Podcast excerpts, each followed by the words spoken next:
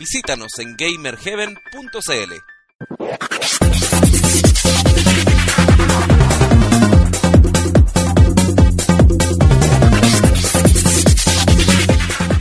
Gizer TV presenta con el apoyo de Neo Tokyo 3 las mejores reproducciones de cartuchos, ya sea de Super Nintendo, Nintendo y Sega Genesis, lo podrás encontrar única y exclusivamente en tu tienda favorita Neo Tokyo 3.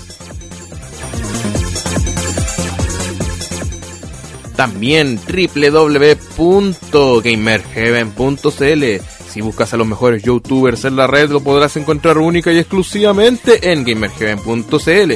Análisis, reviews, opiniones, gameplay, anime, buena música y mucho más en www.gamerheaven.cl.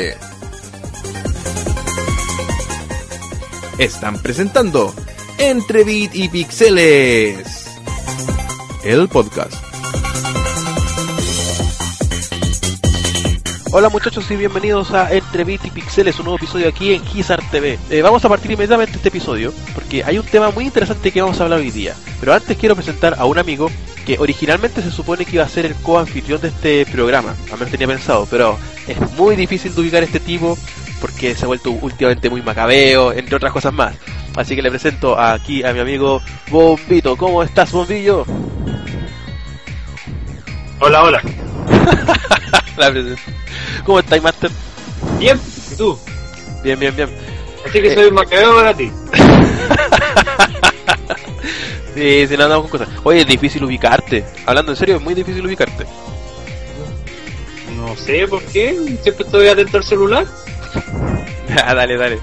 Ya. Bueno, eh, hoy día te tengo como invitado en este episodio de Entre Beat y Pixeles, ya porque vamos a tomar un tema que yo creo que últimamente nos está afectando mucho como jugadores, para bien o para mal.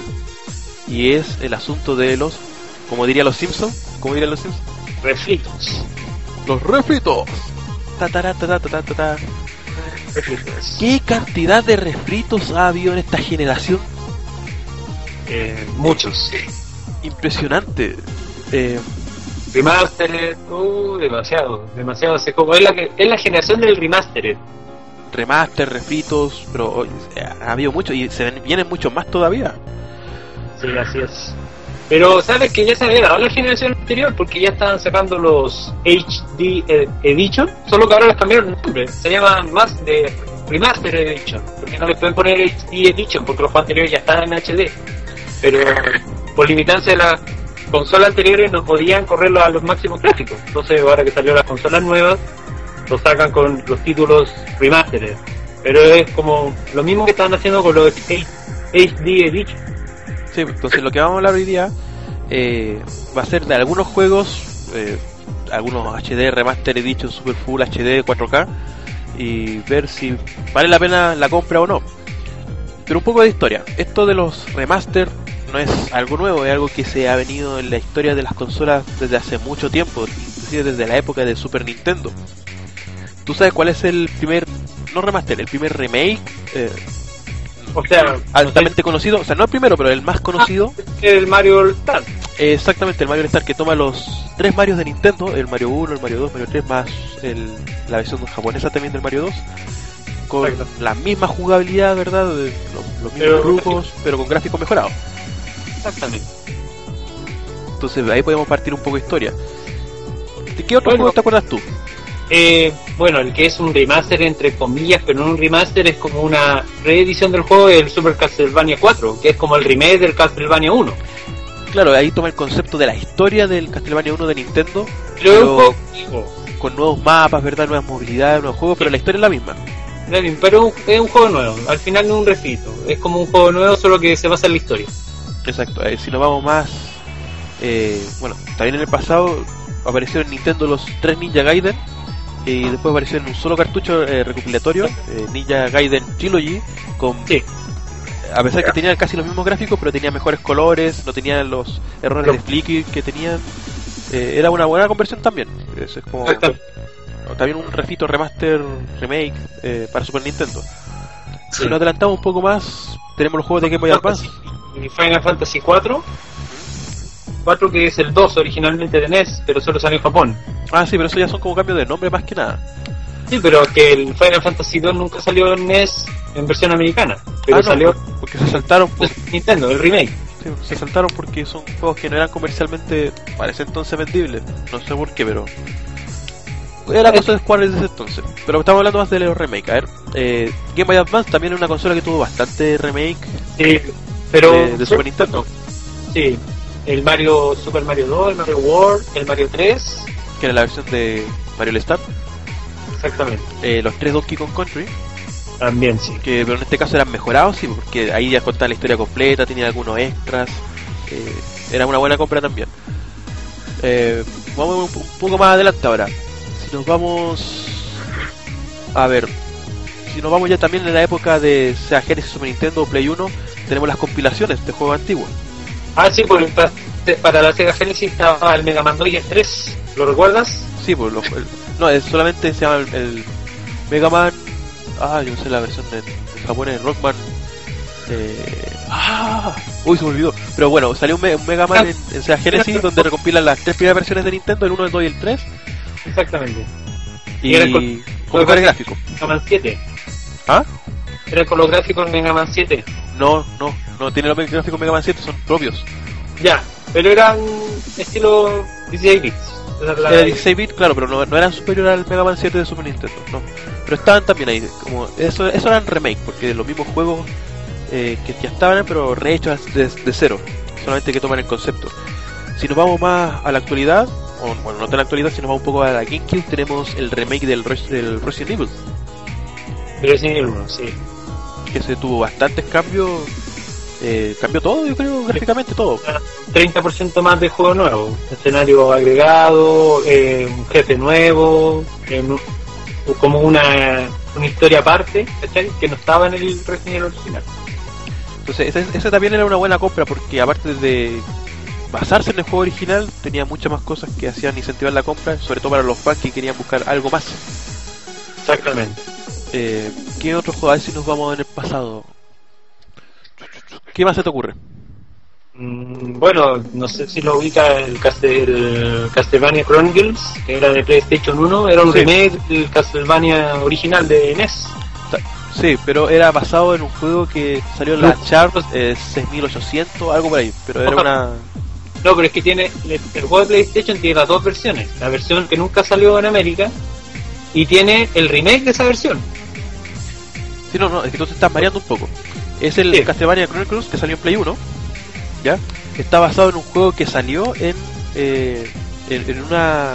No, en una consola, sino parecido a la, a la MSX, que era un ordenador personal japonés de Sharp. 8600, 8100, no me acuerdo cómo se llama. Eh, y, y de ahí sacaron esa versión que jugaron los mismos niveles, solamente en la versión de Play 1 tú tienes modo Arrange, donde el protagonista, al protagonista, en este caso Simon Belmont, le cambian el, El pelo. el pelo, claro, y... Y, y algunas animaciones por ejemplo, destruye a los zombies y se destruyen como con fuego. Con fuego. sí, no, sí, sí tiene unos Otro- cambios. Porque está el modo original de Arrange y el Arrange tiene unos, unos cuantos cambios más. Eh, pero está basado en eso. Pero también en la misma historia de Simon Belmont que conocimos en la Nintendo. Sí, pues, hasta el intro el mismo. Exactamente. Eh, y- Entonces ahora vamos a la, a la actualidad. Ejemplo, hace no mucho había salido también un, un refrito de un refrito de un refrito, ¿Cuál? ya, que estamos hablando de los la trilogía de los GTA, de los Grand Theft Auto. Que es el refrito de un refrito. Ah, sí. Porque Pero primero había salido claro en Play 2, después salió en Play 3, que era la versión eh, PlayStation 2 Select, creo que se llama. Sí, pero el mismo juego de Play 2. No más que. Y después sale en Play 4 con emulado Play 2 Y con trofeo. Y con trofeos, pero sigue siendo el mismo juego y con las mismas fallas, con todo lo mismo. Mismo juego. No está tocado el código mal. Sí, Entonces aquí vamos a empezar a entrar a hablar un poco sobre eh, la compra o no compra, si conviene o no conviene, si está bien o está mal. Yo personalmente no recomiendo el este GTA Trilogies, o ni el Vice City, ni el 3, ni el San Andreas. No lo recomiendo para nada. Porque es una... Encuentro que fue una emulación paupérrima de esos tres juegos. Si tú lo dices, porque yo personalmente no lo he probado. No, yo te explico. Mira, los problemas que eh, tienen este juego, si tú jugaste la versión de Play 2, e inclusive la de Play 3, porque ahí no se le hace ningún cambio, nada. Eh, bueno, los juegos en sí se ven en, en HD, ya están rehechos con nuevos filtros, etcétera, se ve bonito. El problema es que tiene los mismos errores que la versión de Play 2. Eh, el popping muy cerca, las cargas de los escenarios cuando tú estás manejando se nota que es muy lenta, igual que la versión de Play 2 y y no es fluido en la jugabilidad, no es fluida. Eh. A pesar que los juegos van a 30 FPS, se nota que van a tiritones cuando Ya. tú vas andando, entonces eso queda bastante incómodo para la vista. Tú en la Play 2 tú lo podías aguantar eso porque tú sabías que la, la, en la consola de la Play 2 están como al límite en lo gráfico.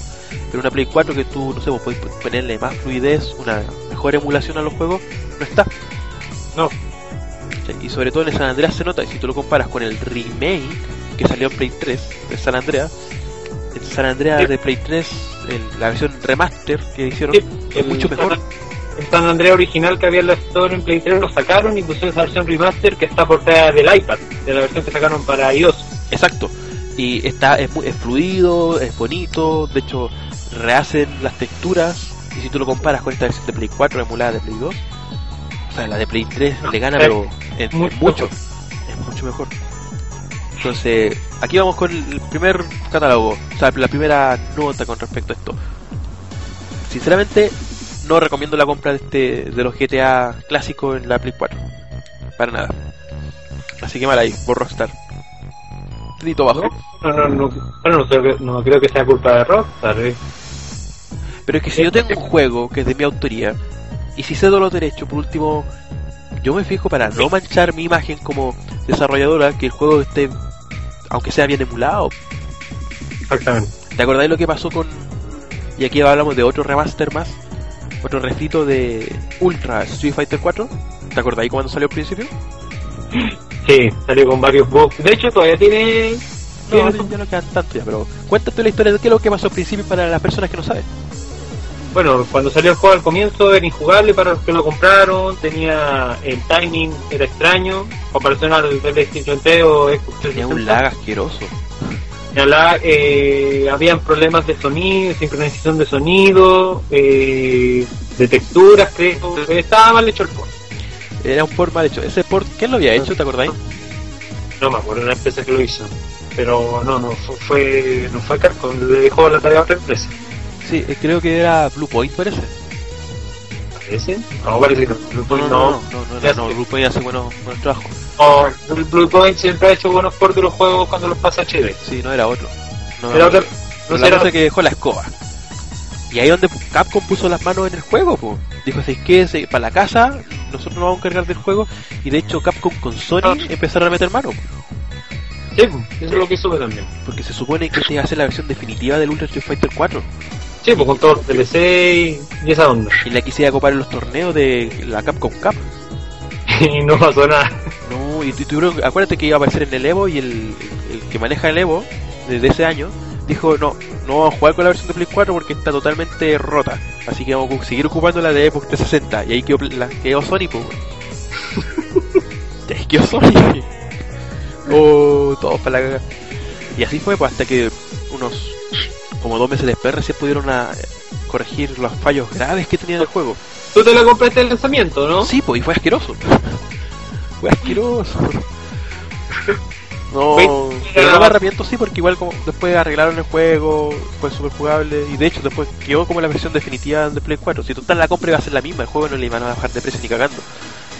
Pero la compra ya estaba hecha y al menos ahora es un juego recomendable para, para comprar y bajar. Pero en su tiempo fue un desastre. Sí.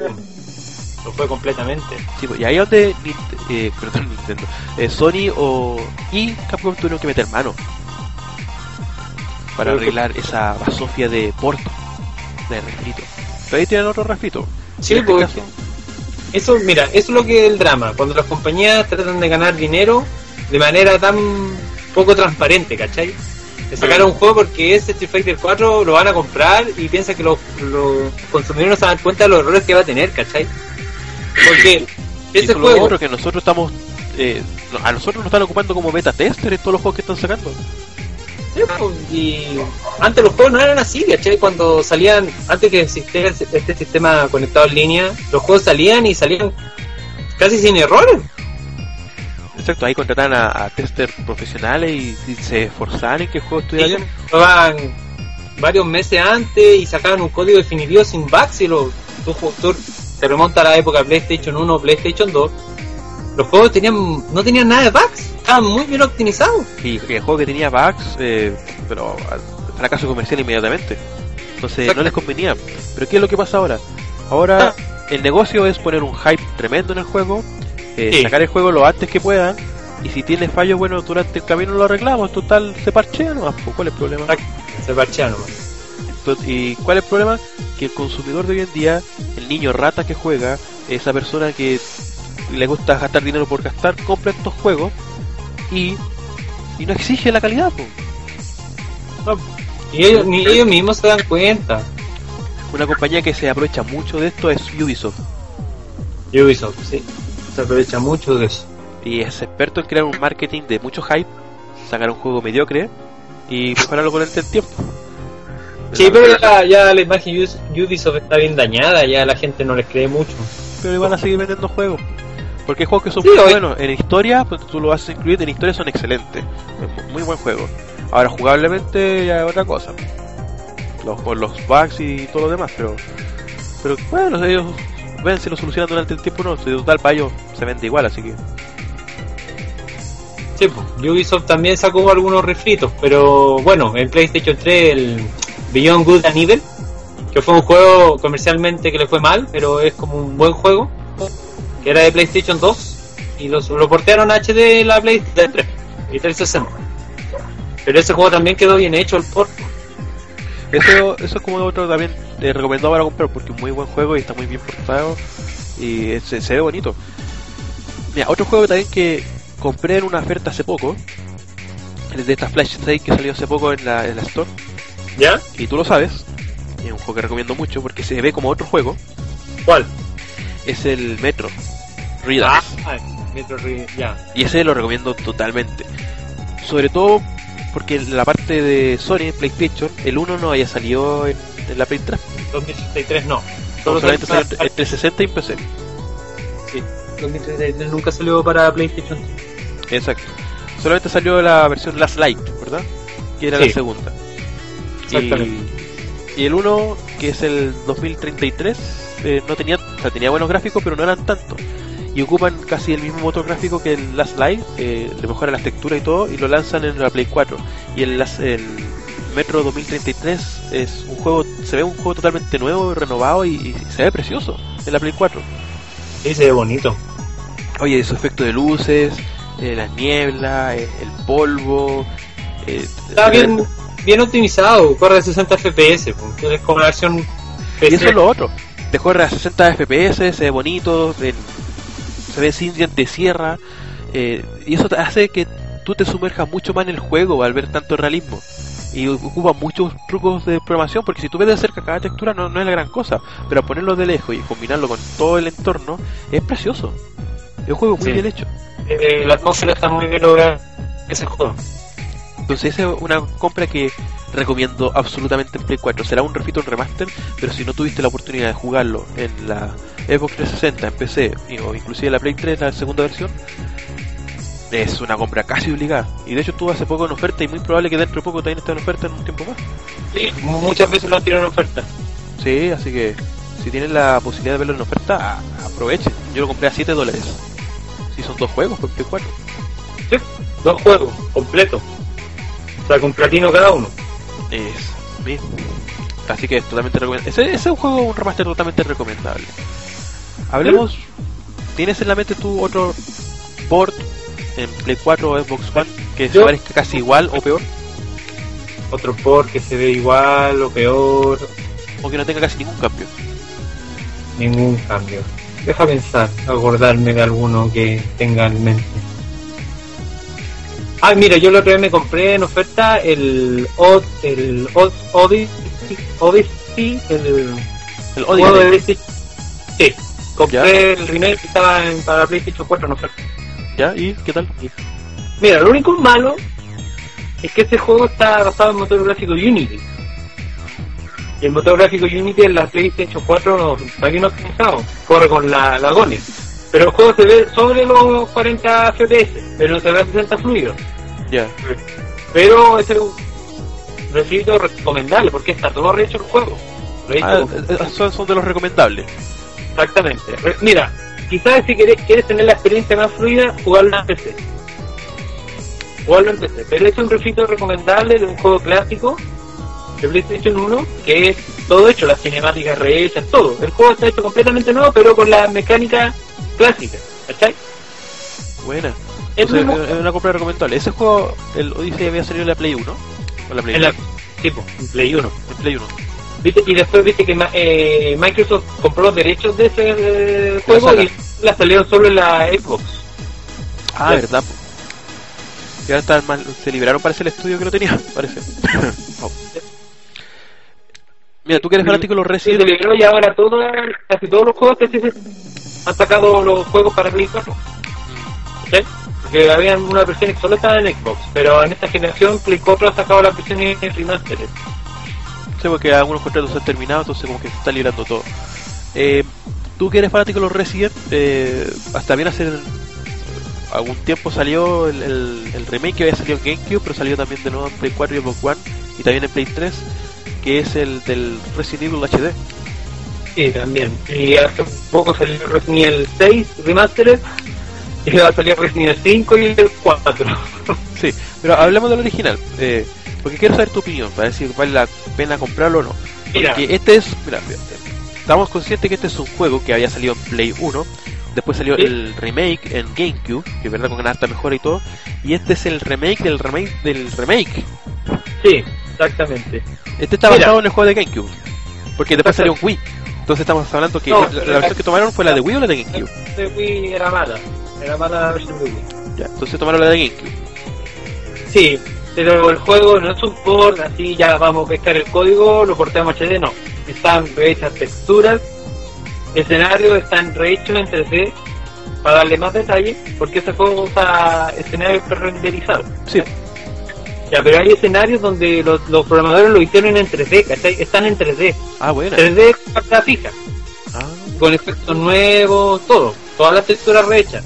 buenísimo. Hay unos, hay unos eh, escenarios pre-renderizados que están retocados, se notan más texturas, ¿cachai?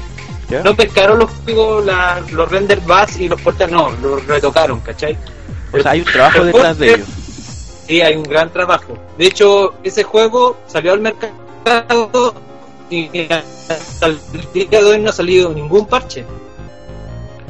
Porque está bien programado, se portió bien, no tiene bugs.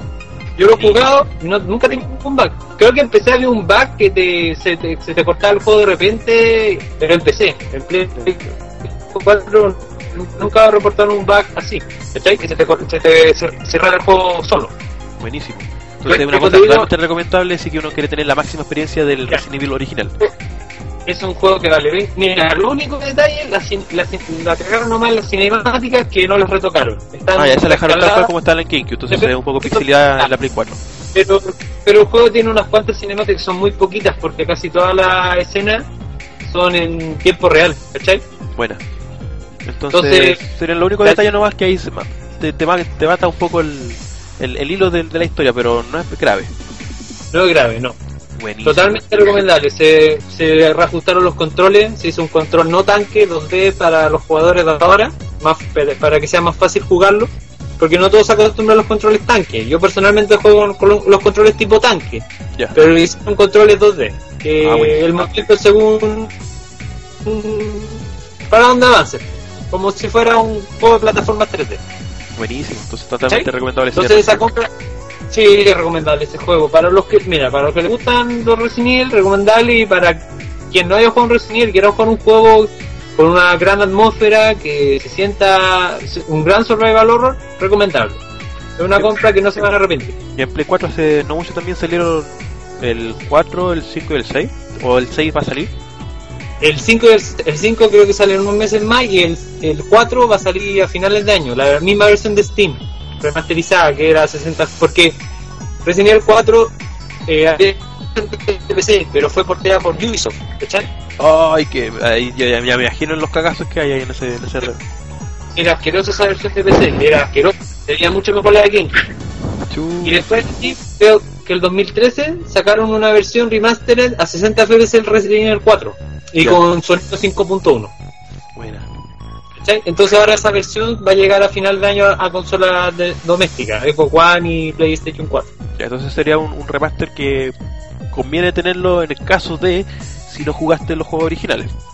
Exactamente, pero... Pero ¿qué si pasa no- con la persona que jugó los juegos originales? ¿Hay un añadido extra que conviene comprarlo? Porque ese es el gran debate. Nosotros podemos estar hablando, claro que sí, es buen juego, no es buen juego, un clásico, no un clásico, pero ¿vale la pena eh, eh, gastarlo si tú ya lo jugaste? Mira, por ejemplo, ahora salió Resident Evil 6. En- para Play 4 se ve a 1080p y a 60 FPS. Yo creo personal son mejores creo- que van a estar si eso lo sabemos, pero Sí.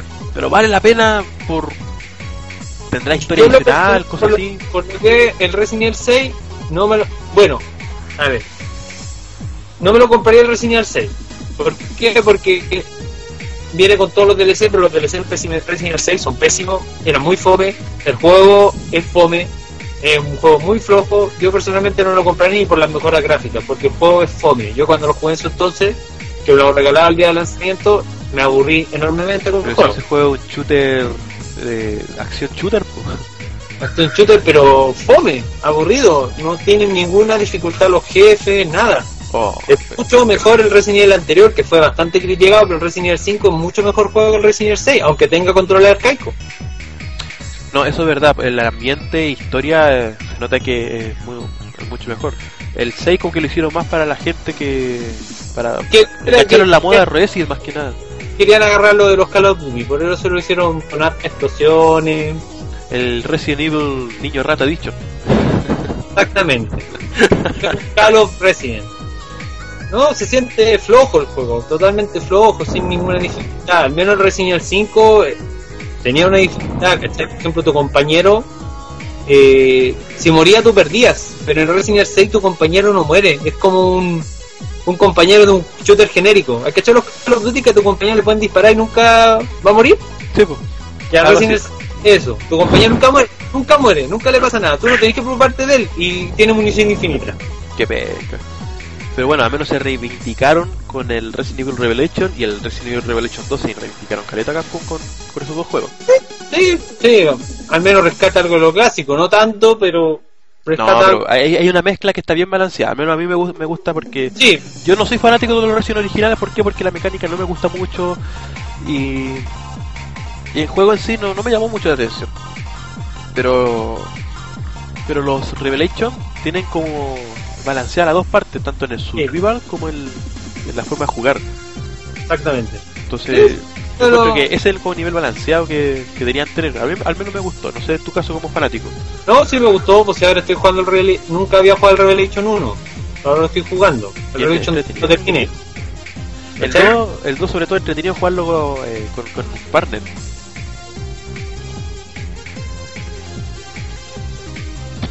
Se nos quedó pegado un poco con la conexión aquí el amigo Bombito. Sí, pero la gracia es que solo se puede jugar offline, no tiene online, solo tienen online para el modo asalto. Ah, sí, pues, no, pero jugarlo en, en, en cooperativo local eh, vale la pena. Al menos yo con mi polola lo jugamos así, la raja. Ah, sí, pues entretenido así, los amigos local, pues, pero online no puedes, no se puede. Ah, no, pues ahí estáis sonados, sí. Eh, Online. veamos, otro juego también recomendable, eh, un juego que se ve bastante bien, pero no se nota ningún cambio exagerado, fue el God of War 3 que salió en Play 4. Sí, pero, sabes que, mira, no sé, no ahí yo no me lo compraría. ¿Cachai? Yo tampoco, Porque- yo tengo la versión de Play 3, tengo la versión coleccionista y digo, la- la Play 4 solamente para jugarlo un poco más de resolución, Imagina. pero es lo mismo. No, pero es que el God of War 3 ya en Play 3 se veía a 1080i y al menos estaba sobre se movía entre los 45 y 50 FPS, ¿cachai? No sé, Pero ahí está. No sé si valga la pena gastar 40.000, el juego vale más o menos hasta 30 lucas, cuando la versión de Play 3 que es un poquito menor en gráfica vale 10 lucas, 8 lucas. 8 lucas más o menos por ahí. Eh, Hasta 5 lucas lo puedo encontrar por, por Mercado Libre. Eh, personalmente no, yo no, si yo personalmente tampoco no recomiendo la compra de ese juego porque no tiene ningún añadido extra significativo, nada. El mismo Nada. juego solamente con un poco mejor resolución, nada más. Y los 60 frames por segundo porque la versión de Play 3 corre a 30. Estable.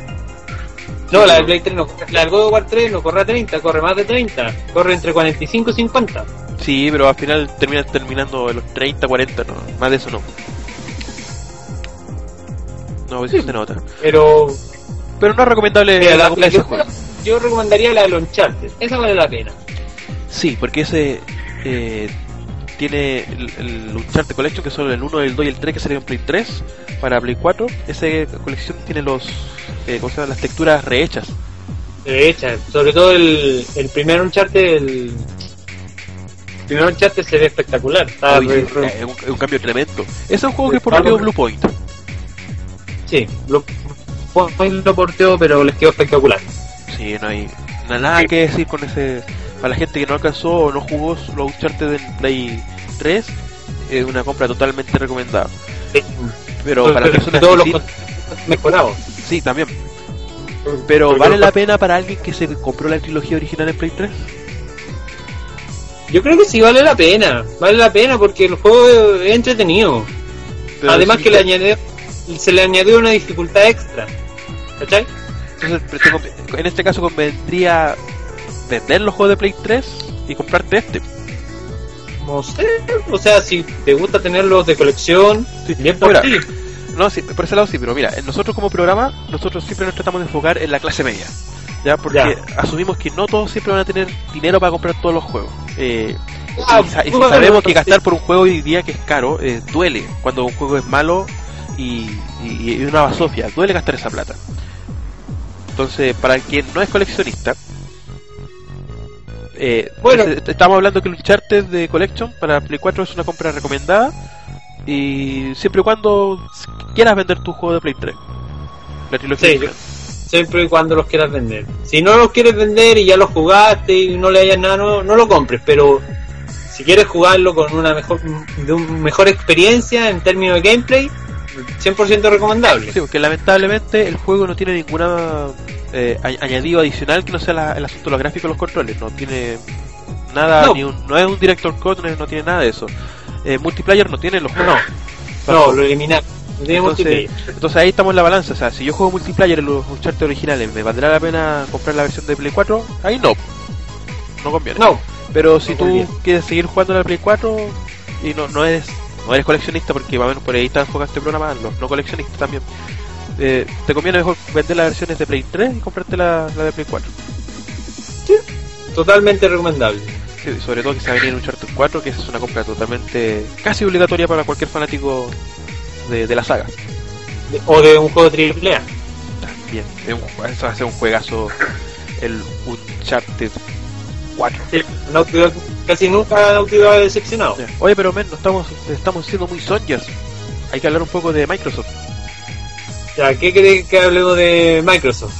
Eh, uno, un- uno de los recientes inscritos que, que sacaron hace no mucho también fue el Gear of War, Gears of War, sí. Ultimate Edition. el Ultimate Edition, que gráficamente mejora, pero es impresionante la mejora gráfica que tiene con respecto al original. Sí, porque el original para 360, como ten- tienes que considerar que ese juego salió como un año después de que se había creado el Unreal Engine. ¿Cachai? Ese juego fue por el 2010 por ahí, ¿o no? ¿O antes? No, 2006. 2006, ah, salió, 2006, 2006. 2006 salió el Gears of War. Más o menos final del 2006 salió el Gears of War. O sea, un juego de casi 10 años. Y, Sí. y la versión de 360, o sea, perdón, la versión de Xbox One es un juego, a pesar que contiene la misma escenarios, mapas, pero es un juego totalmente renovado y nuevo. Pero tiene- tiene- Pasa piola como juego de Xbox One. El juego incluye el multiplayer por si acaso. Sí, Pero a lo que voy yo gráficamente, el juego, el of War, pasa como un juego de Xbox One piola. O sea, si tú no me decís que ese es un, un remake o un port, o no lo compráis porque está muy bien hecho. Sí, tú, tú no te das cuenta, si, mira, si tú nunca jugaste los God of War y jugaste este juego, y, si no te dicen que este es un, un, un port o un remake de, de ese juego que salió para Xbox eh, 360, tú no te das cuenta. Pasa piola como un juego de Xbox One, por gráficamente está muy bien hecho, las texturas rehechas, todo es, está todo bien hecho. Sí, está muy bien, muy bien logrado el juego. Yo- otro juego que vale la pena también comprarlo. Sí, vale la pena completamente. Mira, por lo menos, por ejemplo, yo que solo jugué el Gears of War, el Gears of War 1 una sola vez, yo por lo menos, alguien como yo que lo jugó así a la ligera, totalmente recomendable. Cualquier persona, si no todos jugaron Gears of War. Entonces, Obvio. si ahora alguien tiene una consola Xbox One, totalmente recomendable comprarse ese juego. Es un juego que vale la pena. Si no me equivoco, ese juego también, si no me equivoco, ese juego también salió para PC. Sí, salió para PC, pero PC no... Hay que tener una máquina. PC Hay que tener una máquina. No, no tiene la. Esta es un juego rehecho, pues, el de PC no tiene los mismos gráficos que esta versión. pues, Esta Ah, versión de la. ya. Ya, Entonces la versión de Xbox One conviene. Ahí, aunque hubiera jugado el 1, porque igual son 10 años de diferencia, conviene tener este juego para tener una nueva experiencia visual y también de jugabilidad con este juego, que jugabilidad también mejoraron algunas cosas. Sí, y sobre todo que tiene también multiplayer. Entonces. Y el multiplayer 100% también, que es muy importante. Así que este sería una compra recomendada, un remaster en Xbox One, aunque tuvieras la, la primera versión. Es más, si tú te compras esa versión, o no sé si ahora será, pero en su principio su oferta era que te daban el juego original de 360. Sí, te lo daban. ¿Cachai? Porque está, así de confiado están, o sea, mira, juega el de 360, te lo regalamos si querís, y compara, compara que veáis que nuestro trabajo fue impresionante. Así era la gente de Microsoft. Yo creo. Sí, eso es, eso es confiar en su producto. Otro de los remaster que salió eh, a principio de la Xbox One fue el de Halo. Sí, pues el Halo Complete Edition. Exactamente. ese, ese tam- mira, esa es la gracia que tiene ese porque yo personalmente lo jugué. Tú lo estás, por ejemplo, estás jugando el Halo 1 y tú tienes la opción en el juego, tú apretas un botón y pones las texturas antiguas en HD o las texturas nuevas. ¡Oh, qué genial! Entonces comparas automáticamente. Tú estás jugando y apretás en gameplay y cero tiempo de carga te cambia las texturas automáticamente. Y te pones las texturas y ahí tú notáis la diferencia del cambio en los gráficos. Sí, totalmente, mucha diferencia. Sí, pues ahí Mucha están los. El Halo 1, el 2, el 3, el OST. El 3 y el 4, están los primeros cuatro Halo. Ah, sí, el OST no, ese no, no estaba. No. Claro, está, están los cuatro, tienen su multiplayer también. El 1, el 2 y el 3 y el Sí, Creo que el- no, no sé si tiene multiplayer. ahí No, me fijé, tiene multiplayer. no. Sí, no, tiene multiplayer. Mira, sí, sí, un- también hubo un escándalo ahí que los servidores no están habilitados de cuando salió y Sí, no, hubo rollo. un problema con los lag y todo eso, pero ahora está todo solucionado. La cosa que hoy en día, bueno, en su momento también fue una, es, es y es una compra muy recomendable para la gente de que tiene una Xbox One. Como, como tú decías, muchos, eh, o al menos acá en Chile, la mayoría nos pasamos por eh, PlayStation 3 y varios no conocieron la, la saga Halo. Con No, pues, conocieron el 1 porque se podía jugar multiplayer y se podía jugar en PC. Sí, pues eh, no, no lo conocieron por la Xbox porque casi muy pocos tuvimos Xbox acá en Chile. Sí. O sea, la Xbox se hizo conocida cuando salió la cuestión del pirateo. Pero eh, no muchos tuvieron la posibilidad de jugar Halo y esa es una colección totalmente recomendable para sumergirte a Halo, que son, para la gente que no lo sepa, eh, los desarrolladores que actualmente tienen a Destiny. Bungie. Así Así que es. los primeros trabajos de Bungie fueron con Halo y fueron con Microsoft. Así que es totalmente recomendable esa saga. Que los primeros tres juegos son de Bungie y después lo hace 3, 4, 3, una empresa de Microsoft.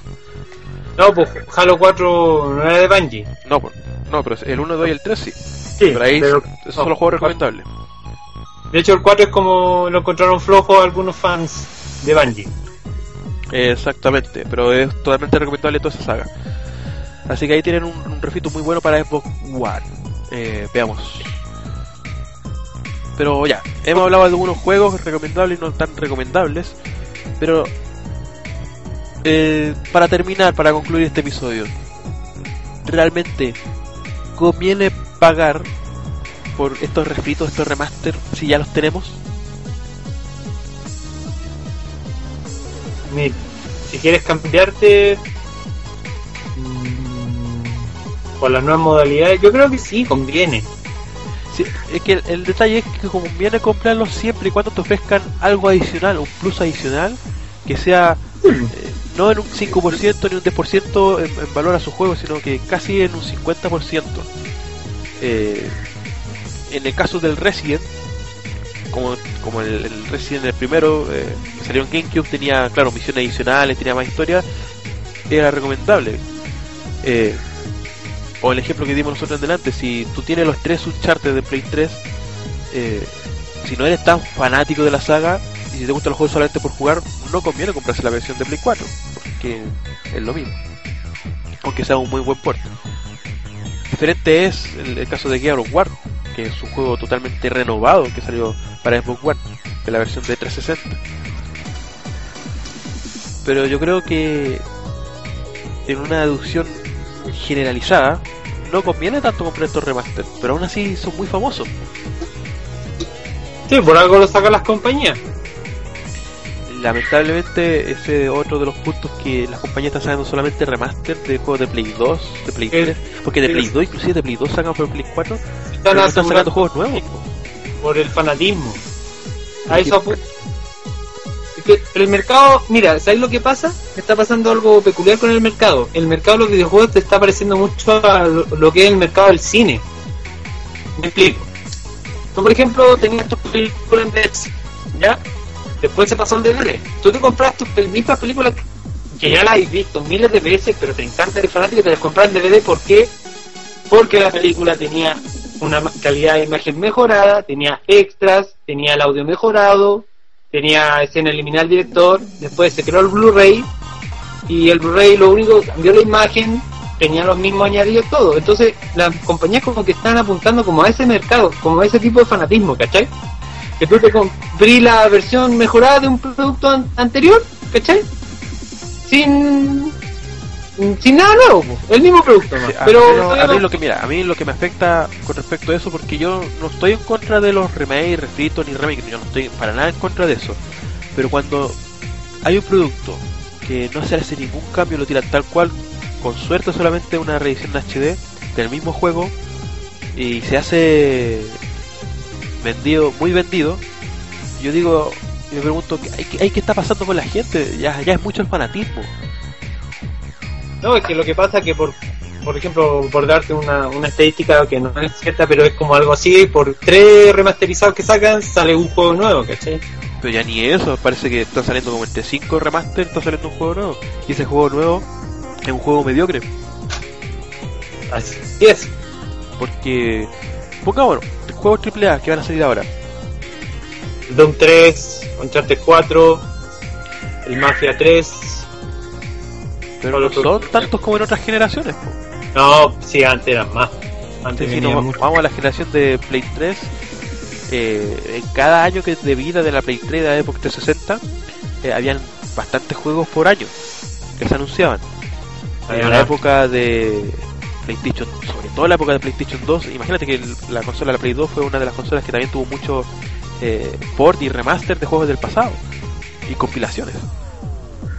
Pero aún así en Play 2 y la Xbox original, y en este caso GameCube que era la competencia también, tenían un abanico, bastantes juegos por, por año. Y si nos vamos aún más atrás, si nos vamos a la época de Play 1 con Nintendo 64 y la Sega Saturn, había más juegos por año también. Muchos más. Pero ¿qué pasa ahora? Es cierto, los juegos AAA salen muy caro hacerlo, Exactamente. pero pero hay más gente que los compra, entonces la ganancia también está. Pero ¿qué es lo que pasa? Las compañías tienen miedo a crear un AAA y que le salga malo en, en historia, cosas así, que sea criticable. Entonces están con miedo a invertir por los juegos, están con miedo a invertir en nuevas historias. Y ahí tenemos de nuevo los fritos y refritos de sagas que ya están ultra, eh, ¿cómo decirlo? Ultra ocupadas, ultra usadas. Eh, no sé, pues a. Yo me voy a por el lado de Nintendo.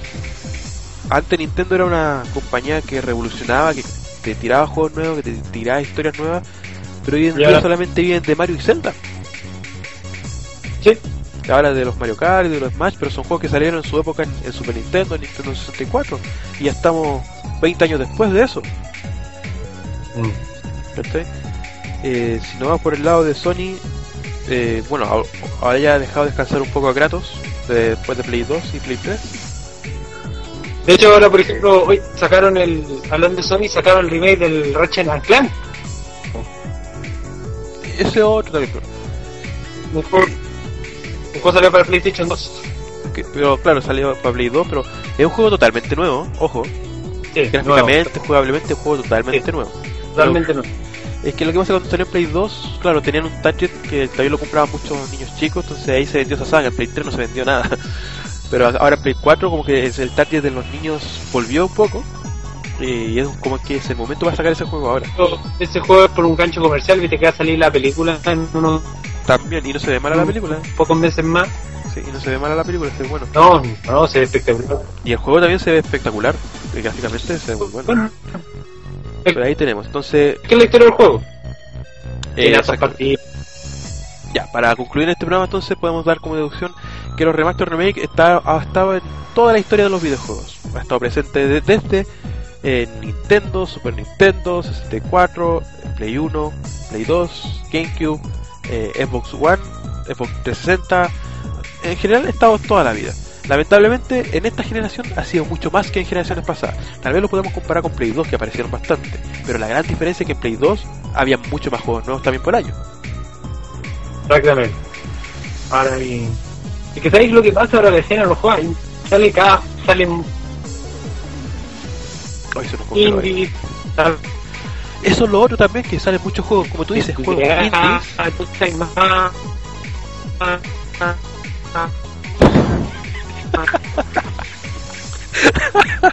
Sorry que te quedaste congelado y se escuchó raro.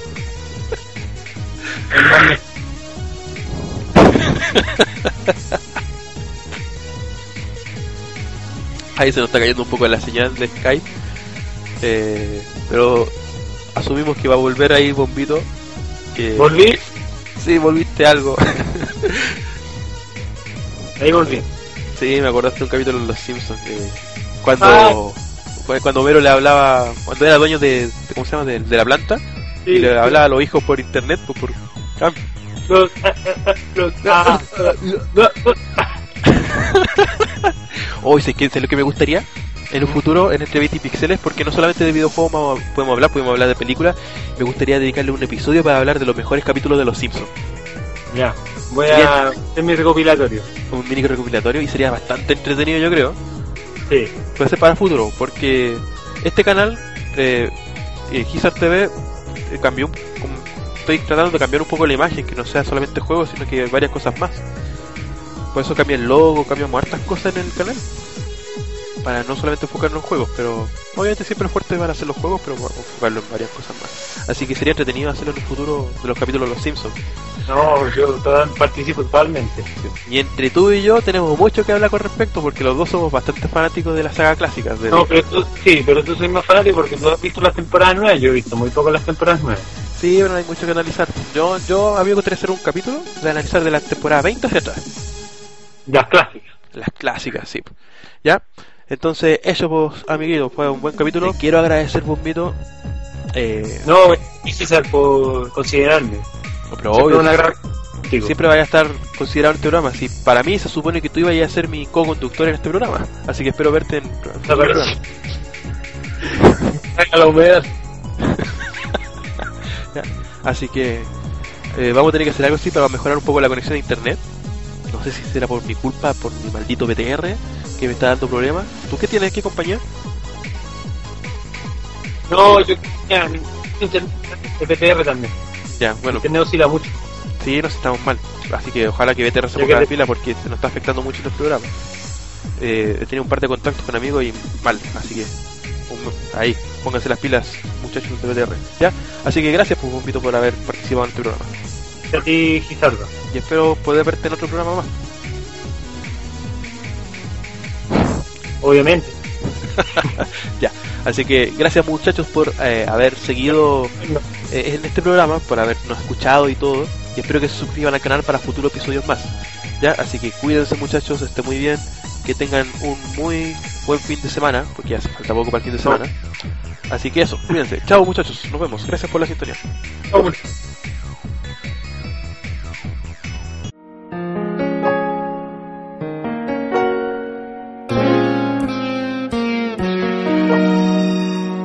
Este video es traído a ustedes gracias a GamerHeaven.cl. Entre Bits y Pixeles llega su final de temporada con su último capítulo del año, pero antes repasemos algunos momentos de estos cinco años de programa, el cual ha tenido muchos momentos especiales donde gamers hablan y debaten sobre los videojuegos. Hola amigos, soy Saijisa. Este programa se va a tratar de de hablar de los temas que pasaron en la semana en, en este mundo de los videojuegos. Puede presentarse y decir quién es usted. Hola a todo el mundo, soy Cristian Salinas O'Neill, más conocido en el mundo como Chao Man. Saludos a todos. Pero bueno, y no puedo opinar eso. ¿Cómo voy a tener un consolador en la mano? De- de- Déjalo ahí, sin comentarios. Dejémoslo ahí. No, pero la verdad Wii U no, no le veo ni un futuro. Al menos, claro, que si la Ali y varios casos lo compran, ahí va a tener algo de futuro, pero va por ese lado yo creo, más que nada. A pegar. Oye, weón, la weá que dicen aquí en, en el chat. Y yo sinceramente, puta, yo soy fanático de Nintendo, ¿cachai? Te lo digo abiertamente y yo me voy a comprar la consola porque quiero ver un Zelda y un Mario en HD. ¿Cachai? Quiero ver un poder gráfico de esa índole con Nintendo. Es que los jóvenes me van a putear, pero si quieres ver un Mario en HD o un Zelda en HD, bájate el Dolphin para PC y lo pones en HD y jugáis los juegos de Wii en HD. No sé, weón, ya ahí no me meto, y que te, te el público, weón. si queréis jugar un juego en HD, haces esa weá, weón. Ah, weón, sí, ya, de hecho, Todos los usando el emulador Dolphin ya jugué en HD. Quizás, pero lo que voy, lo que voy yo es que si tú estás hablando de Nintendo tenés que tratar de hablar un poco más eh, neutral, pues weón. O sea, todo el rato te escuché puro tirarle mierda. Al final cuando cachaste que los cabros te querían matar, weón, empezaste a hablar. No, es que en realidad si va a tener cosas buenas Nintendo. No, voy a hacer esa weá, pues, No, pero yo entiendo, pero es que, a ver, de todas las personas que yo he hablado sobre el, el aspecto de Nintendo, la mayoría quedamos de acuerdo en que Wii U es una consola que no va a tener futuro. Yo pienso lo mismo, yo pienso exactamente lo mismo. Yo creo que es una consola que van a ser muerta. Yo, yo lo conversé una vez con el pibe. ¿Cachai? A lo mejor, como dice el Seba que anda por ahí, cuando la tenga en la mano, cuando tenga la posibilidad de guardar, de jugarla, voy a decir, no, weón, en realidad es la raja. Como me pasó con la 3DS, yo tampoco le tenía mucha fe hasta que bueno, qué me bueno. la regaló y yo dije, no, la weá, en realidad la consola era la raja. Que generalmente las películas basan en videojuegos, no son. Nunca. Entonces, ahí. ¿Cómo que no? Y Mario Bros, weón.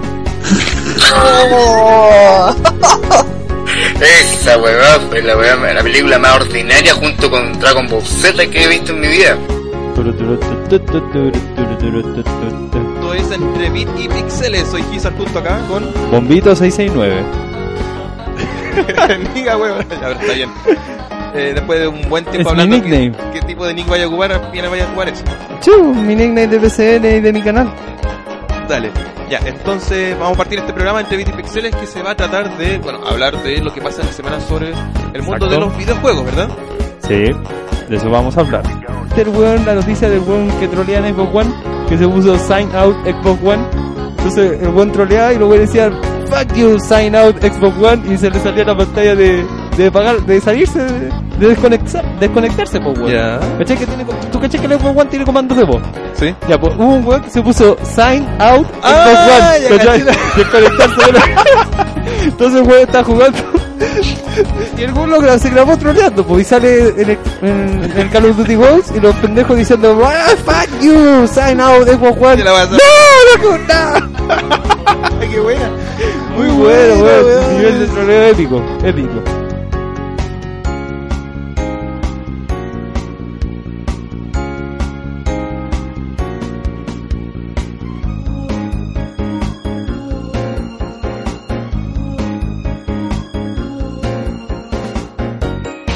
Hola, bienvenidos a este nuevo episodio aquí en Entre Bit y Pixeles. Soy Gizar. Lutias, ¿cómo estás?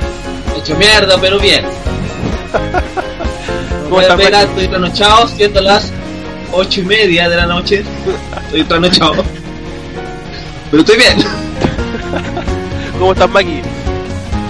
Bien, mi familia está bien, mis primos todos están bien. Gracias por preguntar.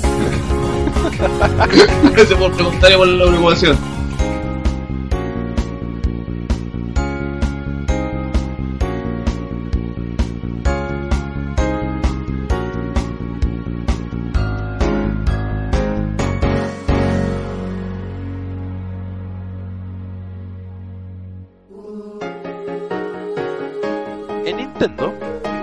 Una persona que era un eléctrico que trabajaba ahí antiguamente. Estamos hablando esto mucho más atrás del Game Boy, mucho más atrás de cuando Nintendo hacía consolas o juegos electrónicos. Esto va mucho más atrás. Había un empleado que se llamaba Junpei Yokoi y esta persona era una, una persona muy creativa. De hecho, cuando Nintendo dejó de pasarse a, a cuando vendía cartas y empezó a ver y querer vender juguetes, invento de esta persona que le empezó a gustar mucho a la gente de Nintendo, al presidente de Nintendo sobre todo. Eh, que este era un juguete que es... eh, ¿Cómo explicarlo? Era de estos brazos que se alargaban donde tú, ¿verdad? Eh, agrandabas o achicabas y este brazo se extendía y podías agarrar pelotitas, entre otras cosas más. Este invento le, le costó un muy buen trabajo a nuestro querido Junpei Yokoi en Nintendo y empezó ahí a desarrollar sus inventos. Con el tiempo uno de sus mayores inventos vendría siendo uno de los primeros juegos portátiles. No consola portátil, ojo, esto es totalmente distinto. Esto es ya empiezan a ser juegos portátiles y ahí nació la serie de Game and Watch.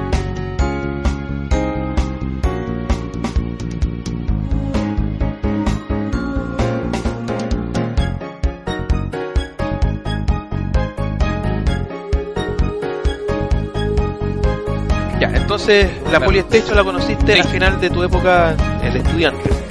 Eh, y, con, y con eso también, al hacer muchos años después, estamos hablando de 2013 como comentaba, eh, creaste tu canal de YouTube. Eh, ¿Cómo nació el concepto de Pipe juega Polystation? Pipe juega Polystation. A ver, pues mira, a ver, siempre uno tiene que, que copiarse del que sabe en la vida, ¿no? Cuando del, del que le va bien. Eh, y Pipe juega Polystation me pareció bien autoexplicativo y saqué la idea de los drops juega, de hecho. Ah, perfecto. De ahí, de ahí nace el título. Estamos claros, si a ti no te puede gustar el juego, es totalmente respetable. Pero no, no venga a decir y no venga a insultar eh, ni, ni a criticarlo en redes sociales que el juego es, es- es- es malo porque es difícil, porque eso no es un argumento. Mira, yo creo que el, el- el argumento que se le dio a Cuphead simplemente fue horrible, fue, fue básico. ¿Por qué digo que fue básico? Porque mira, IGN No, no me estuvo, olvidé ello, ¿no? estuvo, estuvo revisando, hizo, un, hizo un, un review culiado imbécil de Star Fox 2 y lo calificó como la corneta. Bueno, le puso un 5 de bueno, 10, ¿y por qué? Con gráficos deplorables. Porque eran gráficos arcaicos. Claro, gráficos arcaicos. Y uno, y uno dice, ah, bien.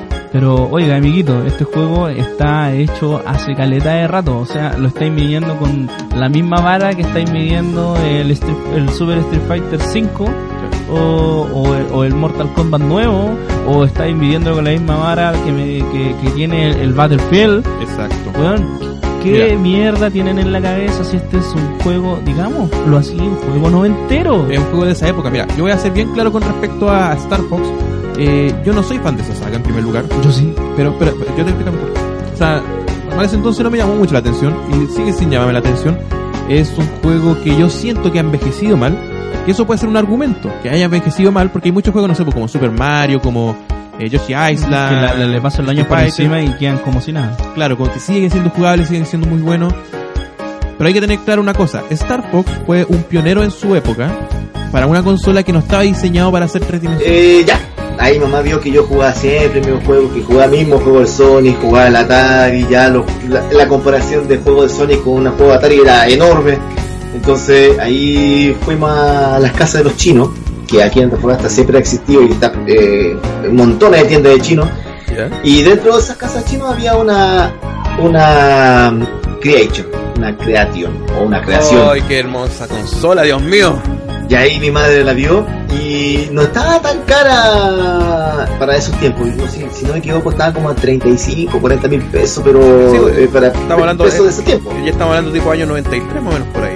94, 90, 94. 94, 95 más o menos. Y estamos hablando a pesos actuales de unas 100 lucas, ¿cierto? Aproximadamente. Más o menos 100, 120, sí, yo también Sí. me acuerdo que por esos años también, tipo 95, 94, eh, yo tuve mi primera creación yo la eh, me la compraron a 30 mil pesos. Sí, aquí costaba lo mismo, 35. Y venía dos joysticks y dos juegos de memoria. Y venía el Contra, los Mario, el Circus, Galaga, Galaxia y Lo bueno, esa, la- sí, lo bueno de esas versiones de esos años que eh, era muy común que tuvieran, por ejemplo, 64 juegos, pero 64 juegos distintos. Así es, no venían repetidos en sistema, o bueno, repetían, pero después de los 64 juegos venían Claro. algunas modificaciones o, o tenían fases más avanzadas. Pero tenía bastantes juegos distintos. Es que yo voy a contar una algo que no deben hacer los niños, por favor, esto ustedes no lo hagan, weón. A Porque ver. a, mí me- fue horrible la sensación y fue muy malo lo que hice, weón, pero yo le robé plata a mi mamá. Tan, tan, tan. Y no, estoy hablando de 100 pesos, ni 200 pesos, ni 1000 pesos. Robé 10 mil pesos de la época. Estamos hablando que 10 mil pesos de la época. eh, bueno, ¿cuánto tenías tú? ¿Como 10 años más o menos? No sé. Sí, eran como 30 mil pesos, casi 40, 35 mil pesos. Casi como unos 40, 45. Entre bits y píxeles, final de temporada, este viernes 22 de diciembre a las 8 de la tarde hora de Chile, será un capítulo de larga duración donde tendremos invitados especiales y varias cosas entretenidas, ya que celebramos los 5 años de programa, podrás escucharlo en vivo en las siguientes señales, en la radio Heimerhaven, a través de www.heimerhaven.cl y por TuneIn como Heimerhaven Radio, por YouTube en el canal de Heimerhaven CL. Y por último a través de Twitch en el canal de Gisart TV, que tendrá interacción con el chat del canal, los esperamos.